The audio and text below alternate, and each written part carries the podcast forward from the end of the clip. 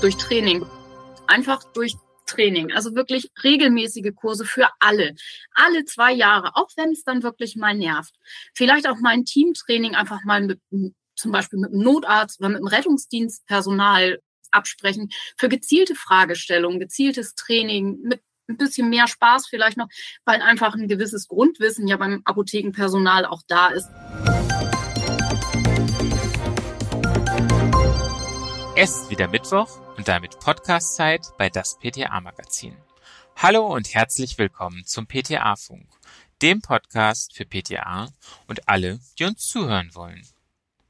Mein Name ist Christoph Niekamp, ich bin Online-Redakteur für unsere Website das-pta-magazin.de. Meine Kollegin, Redakteurin Stefanie Fastnacht, unterhält sich heute mit PTA und Heilpraktikerin Britta Fröhling aus dem PTA-Beirat von das PTA-Magazin über das Thema Erste Hilfe in der Apotheke. Fröhling engagiert sich bei der Freiwilligen Feuerwehr und ist lange Jahre beim Deutschen Roten Kreuz Ausbilderin gewesen.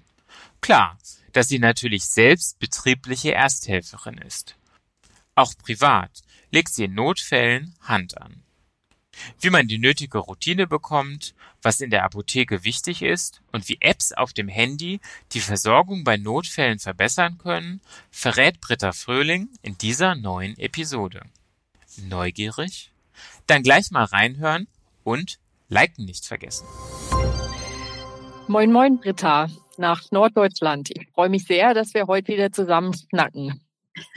Guten Morgen, Steffi. Ja, freut mich auch. Ja, Britta, das Jahr 2024 und insbesondere das E-Rezept, die sind noch jung und halten bestimmt viele Apothekenteams noch ordentlich auf Trab, bis sich da die nötige Routine eingeschlichen hat.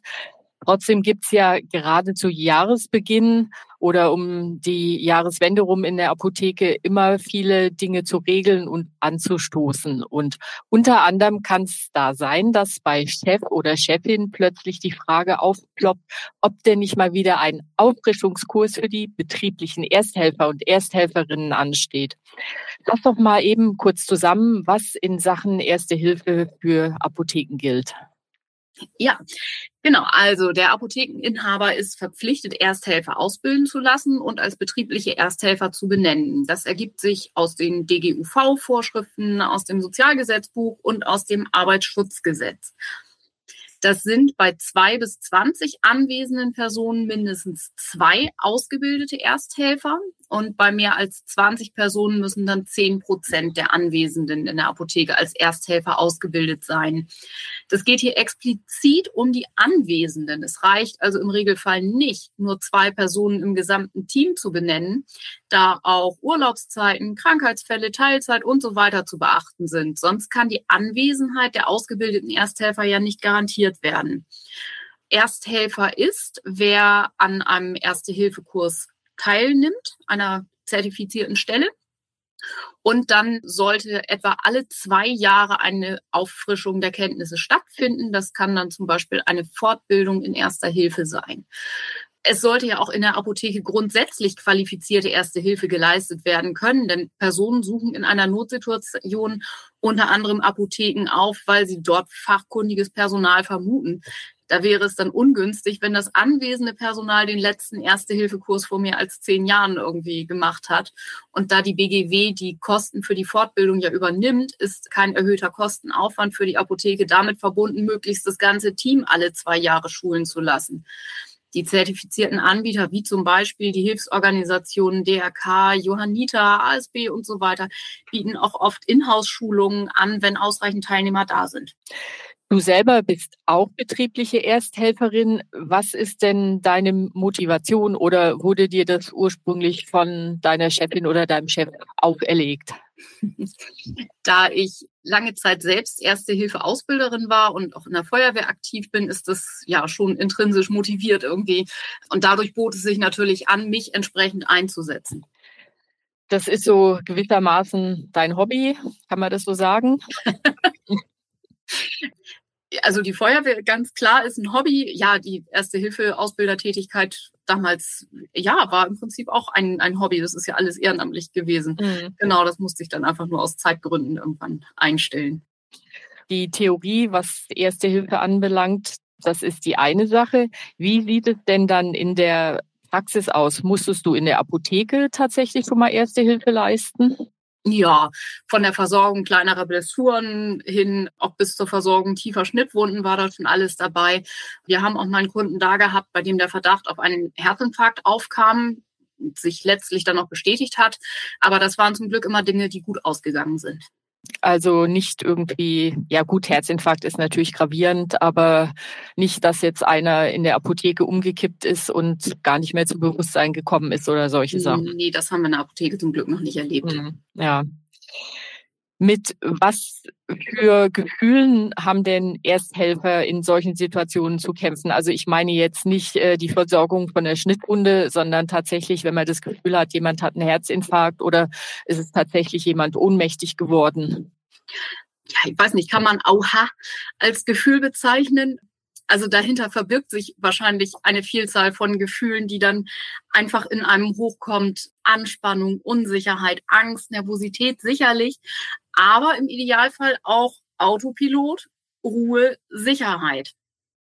Das wäre alles das und vielleicht noch viel mehr, was in der akuten Situation ja emotional sozusagen da einfach einstürmt. Und wie komme ich denn vom Gefühl der Unsicherheit und der Angst und Hilfe, kann ich das, hin zum Autopilot, wie du es gerade gesagt hast? Durch Training. Einfach durch Training, also wirklich regelmäßige Kurse für alle. Alle zwei Jahre, auch wenn es dann wirklich mal nervt. Vielleicht auch mal ein Teamtraining einfach mal mit zum Beispiel mit einem Notarzt oder mit einem Rettungsdienstpersonal absprechen für gezielte Fragestellungen, gezieltes Training mit ein bisschen mehr Spaß vielleicht noch, weil einfach ein gewisses Grundwissen ja beim Apothekenpersonal auch da ist, dass man das zusätzlich zu den vorgeschriebenen Fortbildungen, die eben entsprechend zertifiziert sein müssen, einfach nochmal so dann nochmal ein bisschen praxisbezogener machen kann. Oder auch eine kleine Teamübung einfach mal mit ein, zwei Kollegen ausbaldowern, aber ganz wichtig, da keine Horrorszenarien einfügen, sondern wirklich kleine Dinge einfach mal durchspielen, um den Ablauf überhaupt zu trainieren, um einfach nochmal wieder zu wissen, wo war nochmal der Erste-Hilfe-Kasten? Ähm, Verbandbuch, äh, was ist das nochmal? Ähm, wer macht was? Auch betreuen ist Erste Hilfe, einfach um diese kleinen Sachen nochmal wieder ins Gedächtnis zu rufen. Ne? Hm, das ist auch die Erfahrung aus dem Bereich Feuerwehr. Je besser die standardisierten Abläufe bekannt sind, desto besser gehen wir Einsatzkräfte mit Stresssituationen um. Also wir üben ganz häufig so grundlegende Tätigkeiten wie den Aufbau von Wasserversorgung, Beleuchtungsaufbau, einfache Brandbekämpfung, sicheren Aufbau der Leiter und so einfache Dinge, die man ganz am Anfang schon lernt. Aber nur so kann das große Chaos im Ernstfall eben vermieden werden, weil diese Dinge dann ganz automatisch ablaufen. Und so sollte es auch in der ersten Hilfe sein, wirklich. Anschauen, ansprechen, anfassen, Notruf absetzen wenn möglich durch einen zweiten Helfer. Ist Bewusstsein vorhanden? Situationsgerecht weitermachen. Da kann ich mit dem Betroffenen sprechen. Kein Bewusstsein da, Atmung kontrollieren. Atmung vorhanden, stabile Seitenlage. Keine Atmung, Herz-Lungen-Wiederbelebung. Und das muss sitzen. Dann kommt man mit der Panik zurecht, die sich zumindest ab bewusstlosem Zustand eigentlich bei jedem Ersthelfer breit macht. Also wie bei allem, Übung macht den Meister. Auf jeden Fall. Wie ist denn das? Ersthelfer sind natürlich nicht nur in der Apotheke im Einsatz, sondern auch zum Beispiel in der Freizeit. Gesetzt den Fall, du bist jetzt im Flugzeug unterwegs und auf einmal kommt die Durchsage, es wird eine Ärztin oder ein Arzt gesucht. Meldest du dich dann auch als Ersthelferin und animierst du dann andere Leute zum Helfen oder gilt da eher zu viele Köche verderben den Brei? Das kommt ganz drauf an, ob gleich ein oder zwei Leute aufspringen und sich als Arzt zu erkennen geben oder ob eben wirklich das Schweigen im Walde herrscht. Im ersten Fall würde ich die Situation beobachten und ja, bei Bedarf dann noch Hilfe anbieten, denn es ist ja wirklich hochqualifiziertes Personal da. Im zweiten Fall, wenn sich wirklich keiner meldet, dann würde ich hingehen und versuchen, im Rahmen meiner Möglichkeiten zu helfen, auf jeden Fall. Denn ohne Ausrüstung haben ja auch Ärzte erstmal nur die Möglichkeit der ersten Hilfe. Ihr großer Vorteil ist aber einfach die Routine und eine schnelle Diagnose, was der Betroffene hat und was jetzt die richtigen Maßnahmen sind. Was hältst du von App-basierten Systemen in der Ersten Hilfe, mit denen Ersthelfer relativ schnell gerufen werden können? Das gibt es ja auch. Das gibt es mittlerweile in vielen Landkreisen ja tatsächlich, diese App-basierten Systeme, in denen die qualifizierten Ersthelfer in unmittelbarer Nähe zusätzlich zum Rettungsdienst alarmiert werden, um dann eben beispielsweise bei einer Reanimation noch vor Eintreffen von Rettungsdienst und Notarzt die Herz-Lungen-Wiederbelebung zu übernehmen oder zu unterstützen. Also ich halte davon ganz, ganz viel. Die Eintreffzeiten liegen hier bei uns im Landkreis bei dem verwendeten System bei etwa drei Minuten. Die Eintreffzeiten des Rettungsdienstes liegen irgendwo so bei zwölf Minuten und ganz in entlegenen Gegenden kann es auch länger sein das sichert einfach die Überlebenschance eines Betroffenen in so einer extremen Situation schlicht und ergreifend. Also von daher, jeder, der die Voraussetzungen erfüllt, sich da registrieren zu lassen, soll es meiner Meinung nach bitte, bitte auf jeden Fall machen. Das ist meistens auch relativ niederschwellig. Aktuelle Erste-Hilfe-Kenntnisse und beispielsweise die äh, Zugehörigkeit zu einer Hilfsorganisation wie Feuerwehr, äh, THW, DLRG oder so reichen da schon aus. Und wenn eben zusätzliche medizinische Kenntnisse da sind, ist es umso besser. Es reicht aber nicht aus, in diesem Fall dann alle zwei Jahre einen Ersthelferkurs zu machen und dann eben sich nicht regelmäßig einzusetzen, oder? Also da braucht es dann wirklich schon Leute, die Routine haben, was jetzt die Erste Hilfe anbelangt. Ja, also hier geht es ähm, in der Routine auch vor allen Dingen darum, mit Alarmsituationen klarzukommen. Deswegen wird es eben an die Tätigkeit der ähm, in, in Hilfsorganisationen gekoppelt. Jemand, der jetzt in der Feuerwehr ist, leistet deswegen ja nicht ständig Erste Hilfe, aber frischt im Optimalfall natürlich alle zwei Jahre seine Kenntnisse auf. Und wenn diese Voraussetzungen eben gegeben sind, dann reicht es zumindest bei uns im Landkreis dafür, dass man sich registrieren lassen kann. Ich denke, die Voraussetzungen sind auch von System zu System abweichend. Das ist leider noch sehr kleinteilig im Moment im Bundesgebiet. Wie sieht es eigentlich mit den gesetzlichen Rahmenbedingungen aus? Was passiert, wenn ich in einer Notsituation keine erste Hilfe leiste und mir das auch tatsächlich nachgewiesen werden kann? Hm. Also ähm, es ist tatsächlich jeder Mensch verpflichtet, Erste Hilfe zu leisten in einer Notsituation. Das findet sich im Paragraph 323c im Strafgesetzbuch. Von daher also wegschauen und nichts machen geht gar nicht. Was allerdings auch da steht, ist, jeder ist verpflichtet, im Rahmen seiner Möglichkeiten Erste Hilfe zu leisten. Das heißt, als approbierter Arzt wird von mir eine wesentlich umfangreichere Hilfe erwartet, als wenn ich jetzt ja als absoluter medizinischer Laie in der Situation bin. Genau, dann muss eben ja situationsbedingt geguckt werden. Man darf natürlich andere Pflichten dadurch nicht verletzen, zum Beispiel die Aufsichtspflicht. Und man muss sich nicht selbst in Gefahr bringen. Ich muss nicht in ein brennendes Haus reinrennen, aber jemanden, der einfach so vor mir zusammenbricht, den darf ich nicht unbeobachtet liegen lassen. Ne? Da bringe ich mich ja nicht mit in Gefahr, wenn ich mich da niederknie und ja, erstmal versuche rauszufinden, was ist da passiert. Notruf kann ich immer absetzen. Handy hat jeder bei sich. Von daher, ähm, das muss auch sein. Mhm. Wenn es jetzt zu einem Schaden kommt, wenn ich erste Hilfe leiste, dann ist es immer so, wenn das Ganze passiert, weil ich eindeutig in der Absicht handle, weiteren Schaden abzuwenden, dann ist das alles kein Problem. Du sagtest die gebrochene Rippe. Wenn ich eine Wiederbelebung durchführe, eine Herz-Lungen-Wiederbelebung mit dann eben der Herzdruckmassage und breche demjenigen eine Rippe, dann ist es überhaupt gar kein Problem.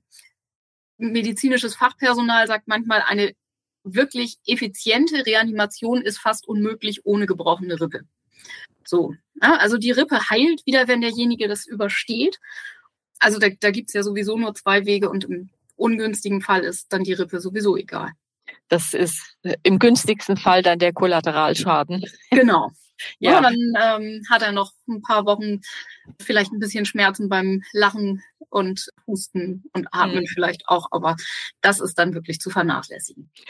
Ja, Britta, das ist total interessant und ich könnte hier noch tausend Fragen stellen. Wir sind leider schon wieder am Ende unserer Podcast-Zeit und deswegen wie immer unsere Frage der Woche positiver oder negativer Art. Was hat dich diese Woche aufgeregt? Oh, ich habe diese Woche ein ganz tolles Praxisteam kennenlernen dürfen, die ähm, einen ganz wunderbaren Umgang mit Patienten haben. Das fand ich richtig, richtig toll äh, zu sehen, wie da auch junge Patienten wirklich mit ganz viel Vertrauen, teilweise ohne erwachsene Begleitpersonen reinkamen. Und ja, ein wunderbares Verhältnis sich mhm. da gleich widerspiegelte. Ja, schön. Britta, ich danke dir für deine Zeit. Ich habe mir während dieses Gesprächs vorgenommen, wieder eine Auffrischung in Sachen Erste Hilfe zu machen und da hoffentlich, falls ich mal welche leisten muss, etwas mehr Routine wieder bekomme. Ja, bis demnächst wieder. Mach's gut. Tschüss. Tschüss, Steffi. Das war sie schon wieder, unsere aktuelle Episode vom PTA-Funk, dem Podcast von das PTA-Magazin. Vielen Dank, dass Sie zugehört haben. Wir freuen uns über Downloads, Likes und Kommentare. Und schauen Sie gern auch mal in unsere Printausgabe von das PTA-Magazin. Tschüss und bis zum nächsten Mal.